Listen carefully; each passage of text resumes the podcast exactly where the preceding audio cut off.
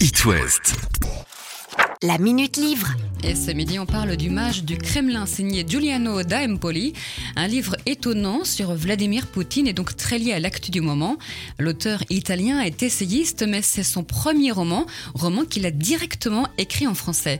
C'est Véronique de la librairie Le Fayère à Rennes qui nous en parle. C'est son coup de cœur de l'été. C'est un vrai roman, mais qui parle de choses tout à fait vraies, puisqu'il nous fait parler, il nous raconte les mémoires de l'éminence grise de Poutine. Et c'est d'une intelligence, d'une finesse et d'une écriture. C'est le genre de livre qui ne prend pas les lecteurs pour des crétins. Et ça, moi, j'adore quand le, les auteurs se souviennent qu'on est aussi assez intelligent pour comprendre euh, certaines choses. Et c'est pas politique ou géopolitique tout, tout, le monde peut le lire? Tout le monde peut le lire parce que justement, ça vous explique très très bien les rouages de la montée euh, au pouvoir, de l'arrivée au pouvoir déjà et de la montée en puissance de Poutine.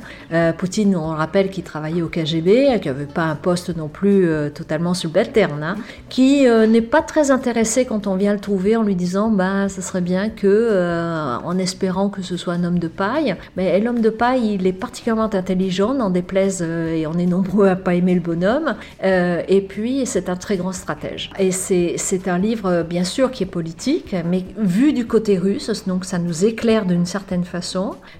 c'est romancé donc, mais c'est tellement bien ficelé, bien fait, bien écrit que vous n'avez pas l'impression de de regarder ou de lire une émission politique ou un livre politique. Justement, c'est ça qui fait que on comprend tout et qu'on se sent intelligent. Ça s'appelle donc Le Mage du Kremlin et c'est signé Giuliano da Empoli. La Minute Livre. À retrouver en podcast sur itwest.com.